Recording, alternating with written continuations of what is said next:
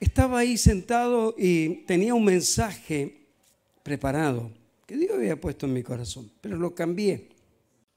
De Tobía voy a hablar. ¿Cuántos quieren saber de Tobía? Mire, se encuentra en Nehemías capítulo 13, versículo 4. Nehemías capítulo 13, versículo 4. Y dice la palabra de Dios, ¿lo ha encontrado?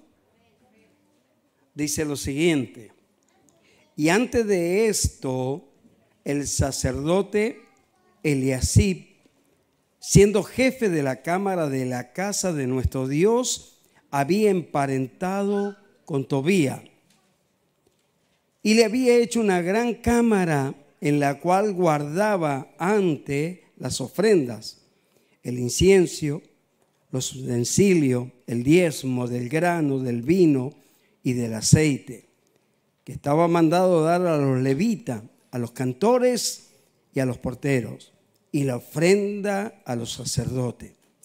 Mas a todo esto yo no estaba en Jerusalén, esto dice Nehemías, porque en el año 32 de Artajerse, rey de Babilonia, fui al rey y al cabo de algunos días pedí permiso al rey para volver a Jerusalén. Entonces supe del mal que había hecho Eliasib por consideración a Tobía, diciendo para él, haciendo para él una cámara en los atrios de la casa de Dios. Y me dolió en gran manera. Arrojé todos los muebles de la casa de Tobía fuera de la cámara y dije que limpiasen la cámara e hice volver allí los utensilios de la casa de Dios, las ofrendas y el incienso. Es una experiencia muy profunda que vive Nehemías. Él está en otro lugar, y tenía una carga en su corazón, Jerusalén. Pero se encuentra con la noticia de que el lugar de adoración, la casa de Dios, ya no era lo mismo. ¿Por qué? Porque este muchacho, este sacerdote llamado Eliasib, había emparentado con Tobía. ¿Y qué hizo? ¿Ve cómo es uno con los parientes? Amén. Sacó las cosas, los utensilios del servicio del Señor y lo hizo que se instalara en ese lugar. Empezó a usar lo que no era para tal cosa, para las cosas personales y vaya a saber cuántas cosas más. Cuando Nehemías ve esto, entra en un arrebato de ira santa y le tira todos los muebles afuera lo echa. ¿Cómo vas a estar ocupando este lugar? Y yo quiero trasladar esta experiencia. ¿Cuántos llevan un día de convertido a Cristo? ¿Un año? ¿Dos años? ¿Tres años? ¿Cinco años? ¿Más años? ¿Están todos convertidos a Cristo? ¿O no hay ningún convertido aquí? Están convertidos. Entonces van a entender lo que digo.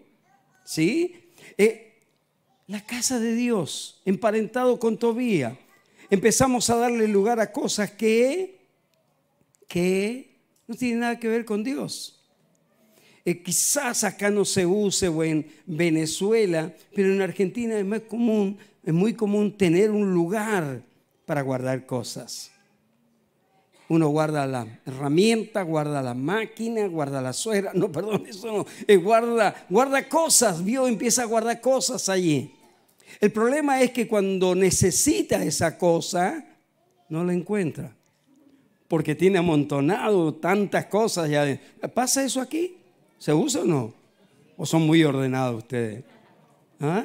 No, también acumulan cosas ahí que son útiles. Eh, se le rompe algo a la guitarra y dice, no, no, pero la voy a guardar porque me va a servir de repuesto y después queda ahí y cuando la necesita no lo encuentra. Guarda en esa habitación tantas cosas. Lo mismo pasa en nuestros corazones. Guardamos cosas, cosas que no vamos a usar o cosas que nos sirven. Por ejemplo, no, allá usamos un refrán y creo que esto es internacional. Alguna vez quizá lo escuchó. El que me las hace, a ver, ¿lo conocen? Pero fuerte, por favor. ¿Comieron al mediodía? ¿Sí? Con fuerza. A ver, el que me las hace, no, ve que no están convertidos. Lo perdono. ¿Se da cuenta? Ya guardó algo acá. Ese me la hizo. Ah, que me las va a pagar, me las va a pagar.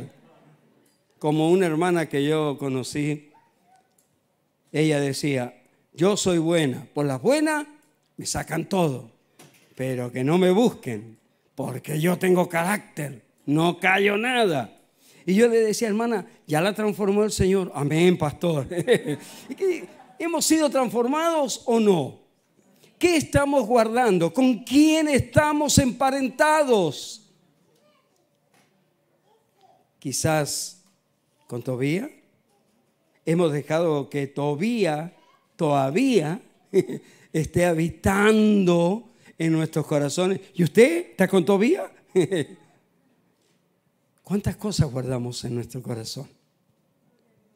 ¿Cuántos de nosotros podemos perdonar o ayudar y cubrir y bendecir a aquel que está débil en la fe. Cuenta la historia, una historia muy popular de Juanito y Juanita. ¿Cuántos conocen esa historia? Dos hermanos.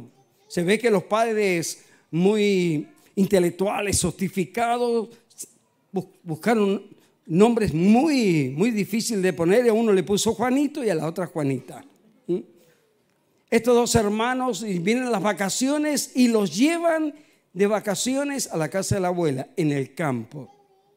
No había nada más lindo que ir al campo con los abuelos. ¿Por qué? ¿Qué hacen los abuelos con los, nietos? Los miman. Los padres ponen leyes y los abuelos ah, le dan todo lo que los nietos quieren. Juanito era un niño, como un niño, va al patio, al campo, están las gallinas, las vacas, es campo.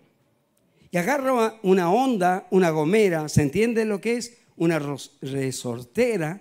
¿Me están entendiendo? Porque soy internacional, ¿se da cuenta? Entonces, agarra la, la gomera, la onda, la resortera y empieza a tirar piedras. Pero como él era de la ciudad, no estaba acostumbrado al manejo de esta gran arma. Y tiraba para acá, tiraba para allá, y se toca la campana, una campana que tenían en el campo, en la casa, para avisar, llegó la hora de la comida. Y a él le quedaba una piedra. Le tiró a tantas cosas, a nada le pegó, no estaba acostumbrado. Pero apunta así, tira, andaba una gallina de esas, cogote pelado, y le apunta y le tira y le pega en la cabeza y mata a la gallina. ¿El qué hace? Mira para todos lados. Como el hermano que piensa que si no lo ve el pastor, si no lo ve un hermano de la iglesia, zafó, pero se olvida que Dios lo está mirando. ¿Y qué hace? Va corriendo, agarra a la gallina que mató, hace un pozo, la entierra y la tapa.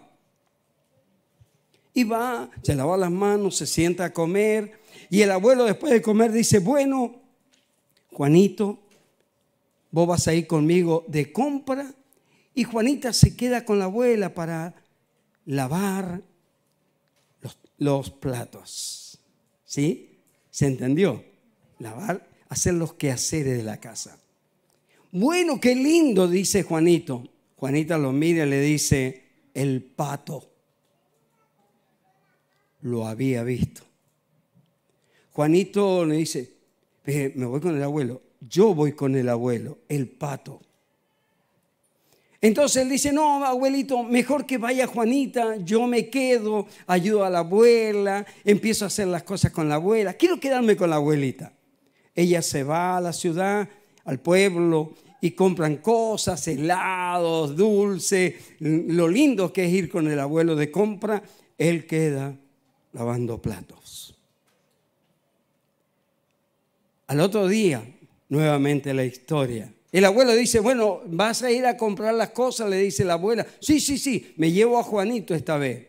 Ella lo mira, Juanita, y le dice, ayúdenme por favor, pero con ánimo. Así con cara de, ¿cómo le dice? No tienen ánimo. Claro, a usted no le pasó. El pato le dice. Y Juanito mira y dice, no, no, abuelito, que vaya Juanita, yo no tengo ganas, me voy a quedar. Y esto pasó una vez, dos veces, tres veces. Y el abuelo dice, ¿qué pasa, Juanito? No, todo bien, todo bien. Es como que tengo unas ganas, siento de quedarme con la abuela. Y Juanita lo miraba como diciendo, ¿cambias de opinión? Y yo cuento lo del pato. La abuela los miraba y los miraba y decía, qué chico que quiere estar conmigo. Hasta que un día no aguantó más Juanito porque se estaba terminando las vacaciones y le dice, abuela, abuelo, quiero contarles algo. El otro día, yo no era mi intención, no era que quería hacer esto, pero con la gomera tiré una piedra y maté una gallina. Por eso, un pato, perdón, perdón, un pato, no era una gallina, era un pato.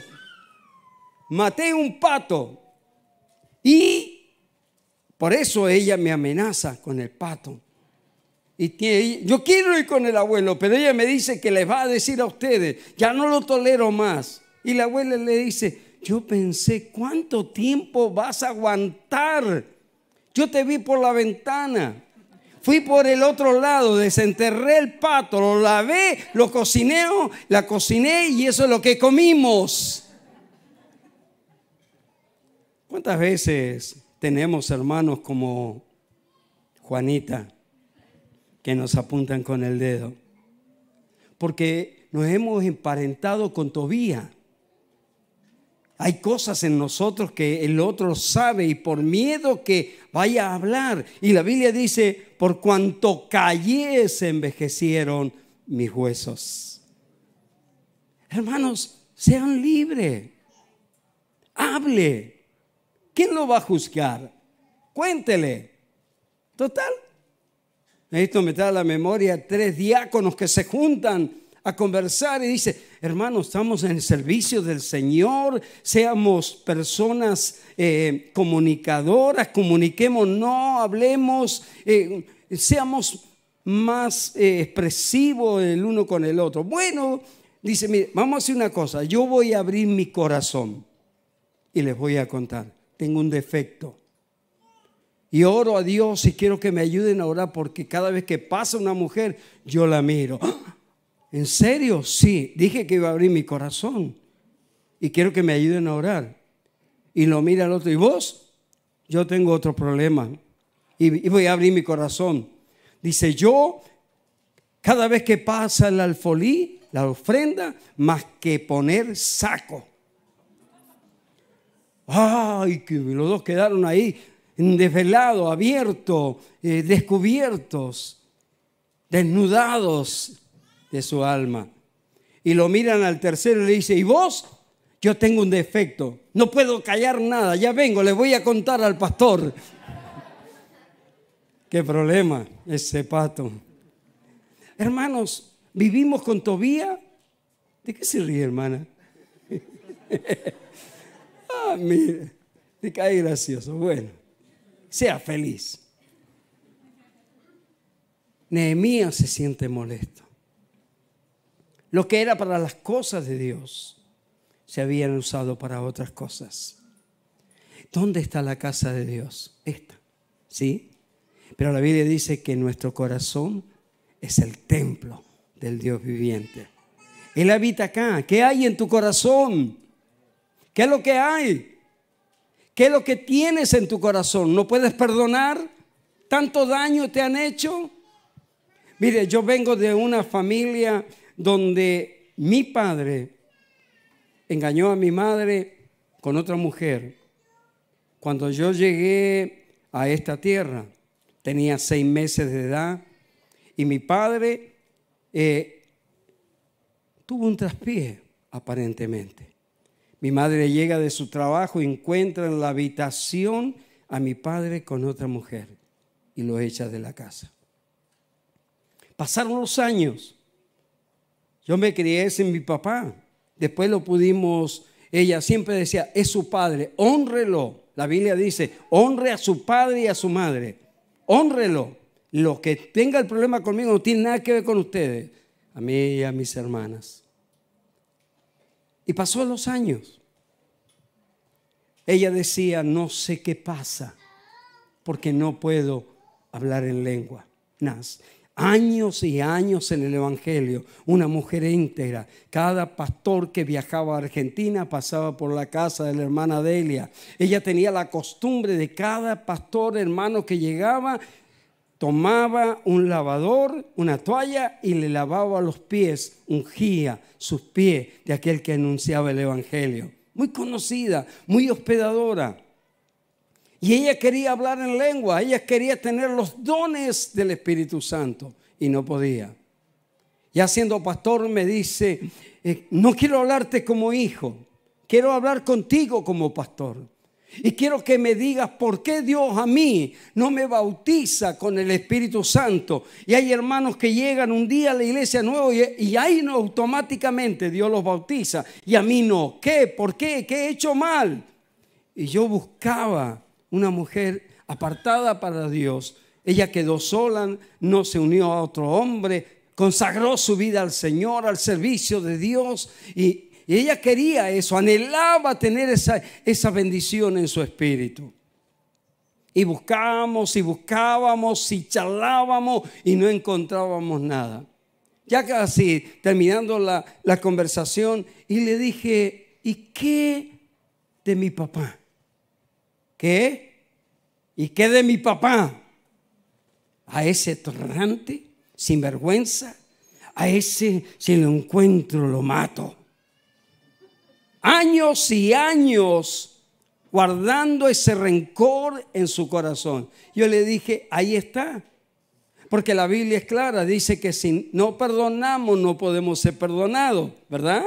Entonces, digo, vos conocés la palabra de Dios, tendrías que haberlos perdonado, tendrías que haberlo, tendrías que haber arrancado ya ese sentimiento de tu corazón. Ella nunca hablaba mal de mi padre, pero tenía guardado acá ese resentimiento. ¿Qué vas a predicar? ¿Qué autoridad tenés para hablarle a otro del amor de Cristo si vos no podés amar? Ahí estaba hablando el pastor, no el hijo. Ella se apartó, dijo, tienes razón. Oró a Dios. Al otro día, muy temprano, se levantó y fue a la casa de mi padre. Mi madre tenía un carácter muy fuerte, muy fuerte. Un día con mi hermana mayor, porque yo era el menor, discutiendo, ella me dijo, me tenés que respetar, soy tu hermana mayor. Los dos éramos adolescentes. Yo dije, yo soy el hombre de la casa y no te voy a respetar. Vos me vas a respetar que esto es lo otro, porque si no te pego una cachetada. ¿Qué me vas a pegar? Y empezamos a discutir y yo levanté el tono de la voz y menos mal que era ágil, agaché la cabeza porque pasó un plato con fideo por arriba de mi cabeza. Y salí y me fui porque era día de cobranza, de carácter. Y cuando llega a la casa de mi padre, esa mañana muy temprano llama a la puerta. Él abre la puerta confiado y la ve a ella, hace esto. Él sintió que la muerte había llegado a su casa. Y él dice, no, tranquilo, tranquilo, no te voy a hacer nada, tranquilo. Vengo a pedirte perdón. ¿Cómo vos me vas a pedir perdón si yo fui el que te hice daño? Él quedó toda la vida solo después de esa situación, nunca más vio otra mujer. La culpa, el peso de su pecado, lo había aislado de la vida. Y él le dice, pero yo conozco la palabra y no he actuado correctamente. La palabra dice que tengo que perdonar. ¿Y sabe qué? El perdonar no es que si lo siente, muchas personas dicen, yo no siento de perdonar. No es que lo siente, es un acto de obediencia. Lo tienes que hacer en obediencia, tienes que perdonar. Amén. Bien. Y bueno, están charlando ahí. Él le dice, yo te pido perdón. Muchas veces quise ir a verte y pedirte perdón por el daño que te había causado a vos y a nuestros hijos, pero tenía miedo. Tenía miedo. Ella le dice, perdóname, porque no he sido un buen testimonio para vos. Aparentemente era una mujer que no había reproche para su vida, pero había resentimiento y falta de perdón. Y se fue, saliendo de la casa de mi padre, caminó 30 metros y cayó el fuego del Espíritu Santo sobre su vida y empezó a hablar en lengua y empezaba a hablar en lengua, idiomas que no conocía y no podía hablar en español. Tuvo tres días encerrado en un cuarto porque no podía expresar palabra en español. Lloraba y glorificaba el nombre de nuestro Dios. Y Dios le dio lo que tanto anhelaba, pero tuvo que echar a Tobía. Estaba viviendo con Tobía en su corazón. ¿Me está entendiendo mi hermano? ¿Qué es lo que hay acá adentro? ¿Puedo levantar mi mano y adorar a Dios? Sí, pero he perdonado. Hay resentimiento, me han hecho daño, me han juzgado, me han condenado, pero tengo que perdonar. Tengo que perdonar. Cuando estaba con esta palabra, digo, ¿estará todavía acá? Y cuando hice la pregunta, me di cuenta que todavía no estaba. Lo hemos echado afuera, ¿verdad? ¿Sí o no? ¿A cuánto de ustedes les gusta acusar a su hermano? No me mienta. El que cae otorga. ¿Ah? ¿Sí o no? ¿Cuánto me queda? ¿Dos horas y media? Bien, gracias. Y me encanta predicar. Me olvido que estoy predicando. Pasan las semanas y sigo hablando. tranquilo, tranquilo. Ya en cualquier momento me, me tiran algo y yo ahí me doy cuenta. Pero Dios me está llevando a esto. No sé por qué será. Quizás estoy enojado con mi gobierno, el gobierno de mi país. Quizás estoy enojado con mi jefe, con mi patrón. Con, yo puedo ser el patrón y estar enojado con el empleado. Puedo estar enojado con alguien y no me doy cuenta que esto me trae raíces de amargura.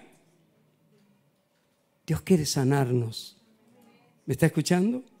Él quiere traer restauración. Mire Jesús en la cruz, después de haber padecido todas las cosas.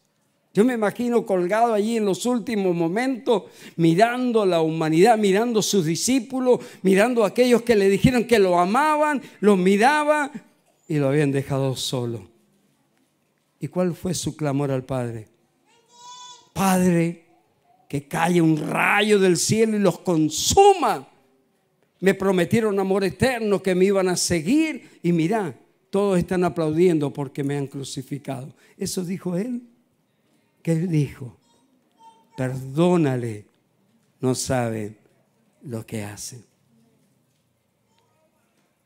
Otra historia más. ¿Quiere que la cuente?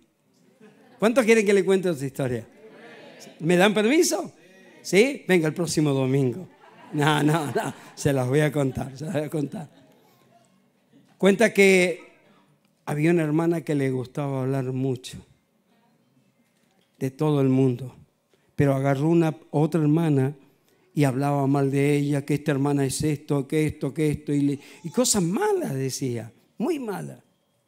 Por tanto, dice que un día Dios le ministra, le habla y se da cuenta que había sido injusta, que había dicho cosas que no eran reales. Entonces se va temprano a la casa de esta hermana, como mi mamá, y le dice, hermana, vengo a pedirle perdón porque yo hablé mal de usted. ¿Seguro que quiere pedirme perdón? Sí, seguro. Quiero que me perdone, yo hablé muy mal de usted. Y el Señor me habló y me dijo que está mal lo que estaba haciendo. Bueno, espérenme un poquito. Ya vengo.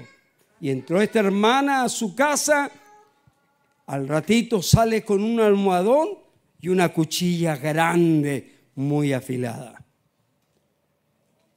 Y yo dijo, uh, me va a matar. Acompáñeme, le dijo. Y salen caminando. Y se van. Y se van a un descampado donde no había nadie para que nadie viera cómo la mataba. ¿Mm? ¿Se imagina la mente y la cabeza de esta mujer que le gustaba hablar mal de la otra? Y cuando está en el medio del campo, ella le dice, ¿usted quiere que la perdone? Sí. Entonces agarra la cuchilla, clava en el almohadón y la raja. Y abre y esparrama en un almohadón de pluma. Desparrama allí en el campo. Ahora vamos. Y se van. Era un desahogo, parece. Eso que iba a ser en la que le había hablado tanto, lo hizo en un almohadón. ¿Es razonable o no? ¿Qué opina? Y se fue. Y le dice, la semana que viene quiero que vuelva. Y le voy a decir si la perdono. Se van, la semana que viene vuelve esta hermana ya con más esperanza. Había orado, Señor, tócale que me perdone. Señor, es tu hija, perdona, perdóname, perdóname que me perdone. Y bueno, cuando llega le dice, vamos. Ya no llevaba la cuchilla, pero sí llevaba el, la envoltura, el cotín, no sé cómo se llama acá, la tela que envolvía esa almohada. Y van al campo donde desparramó las plumas. Y le dice, tome, junte todas las plumas que estaban en el almohadón. ¿Sabe cuántas plumas había en el lugar? Ninguna. Se las había llevado el viento. Las personas que están emparentadas con Tobías no se dan cuenta que empiezan a usar las cosas que no deberían usar para deshonrar a Dios. Por esto yo quiero decirle en esta hora, si usted alguna vez habló mal de alguien, que lo dudo, no simplemente vaya y le pida perdón, restáurelo, bendígalo. Si usted sabe qué hizo, veo hay gente que dice, yo quiero que me perdone si en algo te ofendí y sabe que lo ha ofendido o no, sabe que ha hablado mal. Yo sé que esto no pasa con ustedes. O quizás un poquito ha pasado. Pero Dios quiere restaurar su corazón. Y para terminar la primera parte de la introducción, quizás habló mal de Dios sin darse cuenta. ¿Dónde estás Dios que no me escuchas? ¿Dónde estás Dios que no me respondes? ¿Por qué no me respondes, Señor? ¿Por qué no me sanas? ¿Por qué no me das un trabajo? ¿Por qué? ¿Por qué no puedo traer mi familia? ¿Por qué no puedo? ¿Por qué no? ¿Por qué y por qué? Y has estado hablando mal de Dios en vez de decirle, Señor, tú eres soberano. ¿Cuál es tu propósito, tu voluntad? Solo quiero someterme a ti y ser lo que tú quieras. Acepto tu voluntad. ¿Hará dos años que te operaron? ¿O más? Tres años. Mi esposa va a un control natural de lo que hacemos cada año aquellos que somos jóvenes. Y el médico que la atendía mira los estudios y le dice, mira, yo ahora me voy de vacaciones, pero cuando venga te voy a operar del corazón. Así nomás como quien va a la verdulería y compra pan. Nos vamos del consultorio y buscamos otro médico, el sobrino de un hermano que de una hermana que es cardiólogo, y charlamos. Él dice, vengan, vengan al consultorio, vamos a revisar. Le hicieron un estudio y le dice, hay que operarte urgente. Eres, estás anotada como número uno para una muerte súbita. Tienes un problema en tu corazón. La válvula que donde entra la sangre no cierra. Y la válvula que donde sale la sangre no cierra. Esto te puede llevar a una muerte súbita en cualquier momento. Ella no sentía nada, nada. Estaba bien. Y empezaron las preguntas. ¿Por qué? ¿Cuál es el propósito? ¿Qué es lo que tú quieres? El primer médico siempre le hablamos de Dios y él dice sí, sí, pero el segundo cirujano, que es uno de los especialistas de, de Favalor o de un muy conocido mundialmente, él no cree en Dios, él cree en la ciencia. Y él dijo, cuando abra el corazón, le hablaba a ella y me hablaba a mí, estaban mis hijas ahí, y cuando te abra el corazón, no sé lo que voy a encontrar. Y yo le dije, tranquilo, doctor, lo que va a encontrar es el Espíritu Santo. Y Dios quiere que usted opere a mi esposa porque tiene un trato con usted. Dios quiere hacer algo con su vida. Me miró con ganas de echarme del consultorio, pero no podía. El cliente siempre tiene la razón. Y entró en la sala de operaciones, la operó y todas las cosas que decían. Ella anda para todos lados.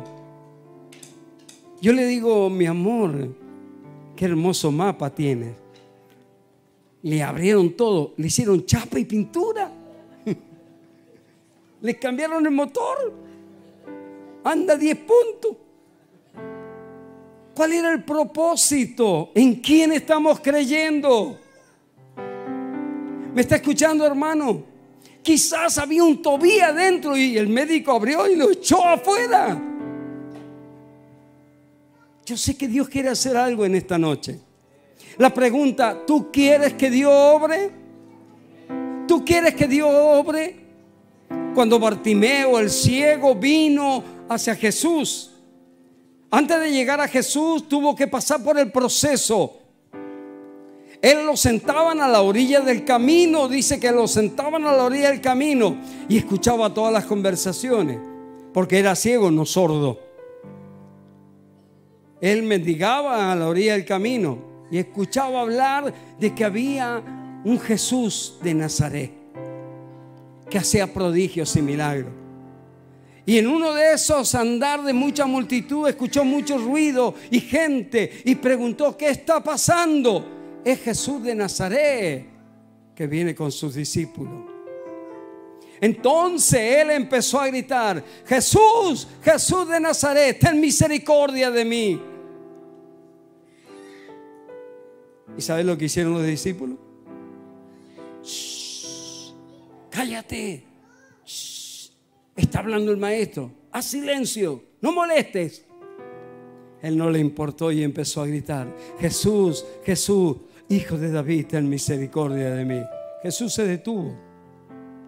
Fue hacia su mirada donde estaba él y le dijo, ven. ¿Qué es lo que hizo este varón? Dice que arrojó la capa que lo identificaba como ciego. No veía, pero él empezó a despojarse de aquello que podía asociarlo con la enfermedad que tenía. Y cuando llega Jesús, Jesús le pregunta, ¿qué quieres que te haga? Él le dice, quiero recibir la vista. Los discípulos que lo hicieron callar anteriormente le decían, ánimo, el maestro te llama. ¿Cómo somos cambiantes las personas? Hoy te dice el Señor a ti, ¿qué quieres que te haga? Él sabe lo que necesitas. Él sabe lo que estás pidiendo, pero ¿quieres que Dios obre? ¿Quieres ser operado del corazón?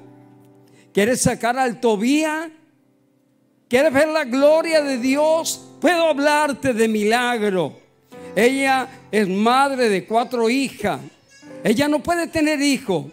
En el embarazo segundo se le declara leucemia. Todo su embarazo con leucemia. Los médicos querían que abortara. yo le decía, no va a abortar. Si Dios dio, Dios dio. Y si Dios quita, Dios quita. Pero yo sé que Dios tiene propósito. Y cuando entró a la sala de operaciones le dije, irás y volverás con tu hija arriba de tu pecho. Y tal como yo le dije, los médicos lo hicieron, sacaron la camilla con su bebé acá. ¿Y sabe qué, hermanos? Luego sacaron la bebé, la llevaron a la sala de bebé para atenderla porque ella estaba muy débil. Y estando en la cama me dice, Josecito, yo soy Josecito. Josecito, me cortaron las piernas. Le dije, no, mi amor, ¿te parece? Capaz que te pusieron esa inyección que, que te duerme todo, debe ser por la anestesia. No, no, tener las pies. Yo veo los pies ahí, veo, veo. Me lo cortaron, me lo cortaron, no lo siento, no lo siento. Y yo dije, mira, para que te quedes tranquila, te voy a mostrar. Y destapo, quito las cobijas frazadas y había un charco de sangre. Y ahí me doy cuenta que la sangre ya estaba cayendo al piso. Estaba teniendo una hemorragia. Y le dije, Señor, ¿qué pasa? Señor, ¿qué quieres conmigo? Y Dios habla a mi corazón y me dice, no temas, yo estoy tratando con ella.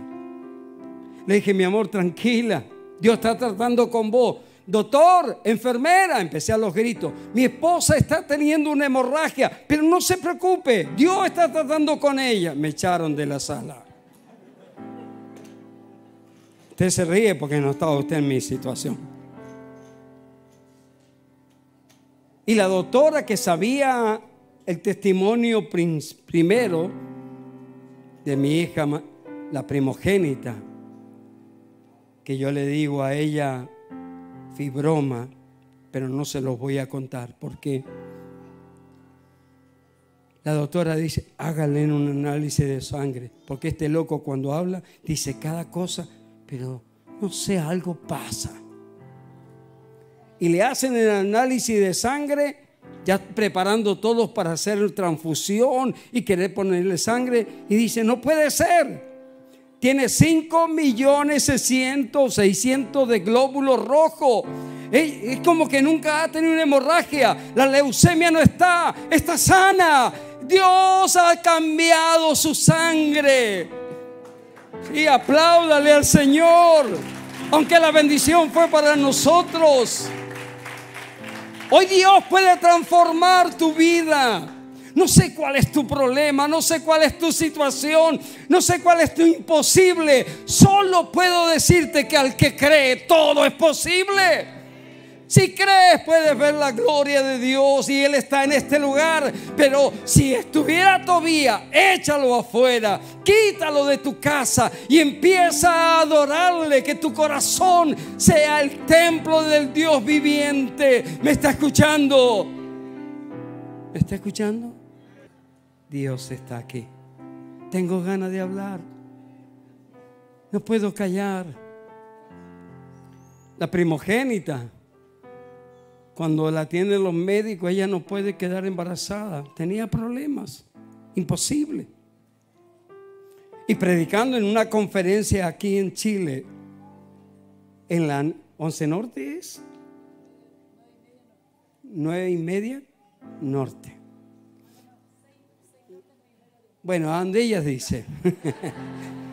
Estaba predicando y en medio del mensaje veo una visión como que me entregan una mano que me entrega un bebé. Y le dije, hermanos, mi esposa está embarazada. Todos sabían que ella no podía tener hijo. Era imposible.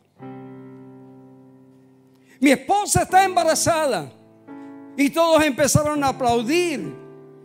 Pensaban que estaba embarazada estaba embarazada. Llegamos a Argentina y le dije, te vas a hacer análisis de sangre porque estás embarazada. Ella dijo, ¿qué estás diciendo? Si yo oro y lloro, porque yo decía que en el pueblo de Dios no puede haber mujer estéril. No porque yo lo digo, lo dice la palabra de Dios. Y le decía, vos estás embarazada. Y fuimos al médico, le hizo el análisis. ¿Y sabe qué pasó? Estaba embarazada. Y el médico dice, no, este es un embarazo psicológico. Vamos a esperar un poco más y después que vuelva.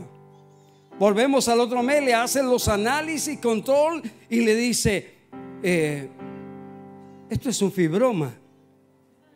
Porque estaba creciendo, ¿vio? El psicológico. Ya le cambió psicológico a, a fibroma. Y yo le dije, esto no es un fibroma. Dios me mostró en la visión y sabe, decir a los médicos, si no es cristiano, e-, es, no sé, es una locura.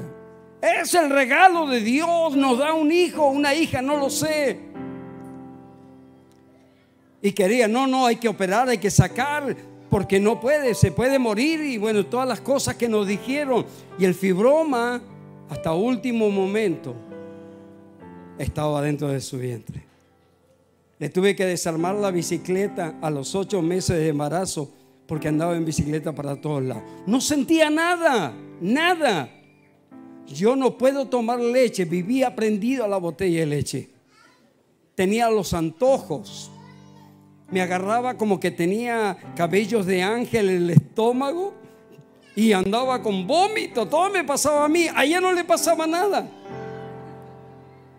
y entró a la sala de parto y nació el fibroma.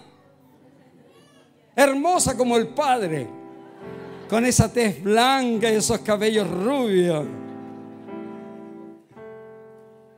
Fue ahí que en el segundo embarazo, cuando fui, el médico dijo, no, ella no puede tener, no puede estar embarazada. Yo le dije que no, es un fibroma, dice el médico, automático.